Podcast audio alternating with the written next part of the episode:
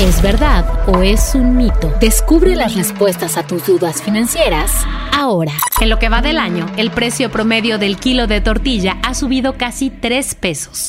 ¿Verdad o mito? Verdad. El precio promedio del kilo de tortilla ha subido 2.89 pesos de enero a septiembre de este año. Esto representa un incremento de 15.15%, de acuerdo a cifras del Sistema Nacional de Información e Integración de Mercados de la Secretaría de Economía. El 21 de septiembre, el precio promedio por kilo de tortilla en tortillerías fue de 21.59 pesos, mientras que el 3 de enero el precio promedio fue de 18.70 pesos. ¿Verdad o mito? Verdad. A inicios de año, el precio máximo del kilo de tortilla fue de 23.07 pesos en Baja California, mientras que hace unos días el precio promedio máximo reportado fue de 26.78 pesos en Sonora. De la década de los 60 a 2022, el precio por kilo de tortilla se ha incrementado aproximadamente 10%. ¿Verdad o mito? Mito. De acuerdo con cifras del INEGI, de 1969 hasta 2022, el precio por kilo de tortilla se ha incrementado más de 125%. El precio por kilo de tortilla reporta alzas continuas en sus precios desde 1990.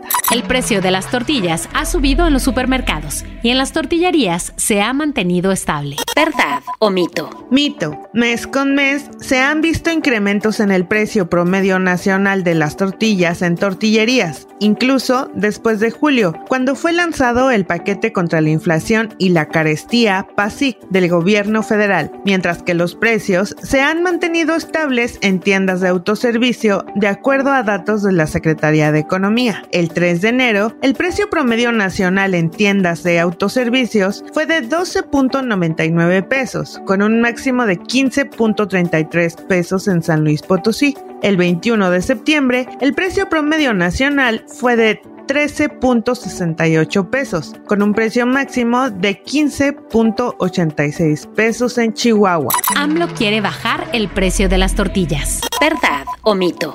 Verdad.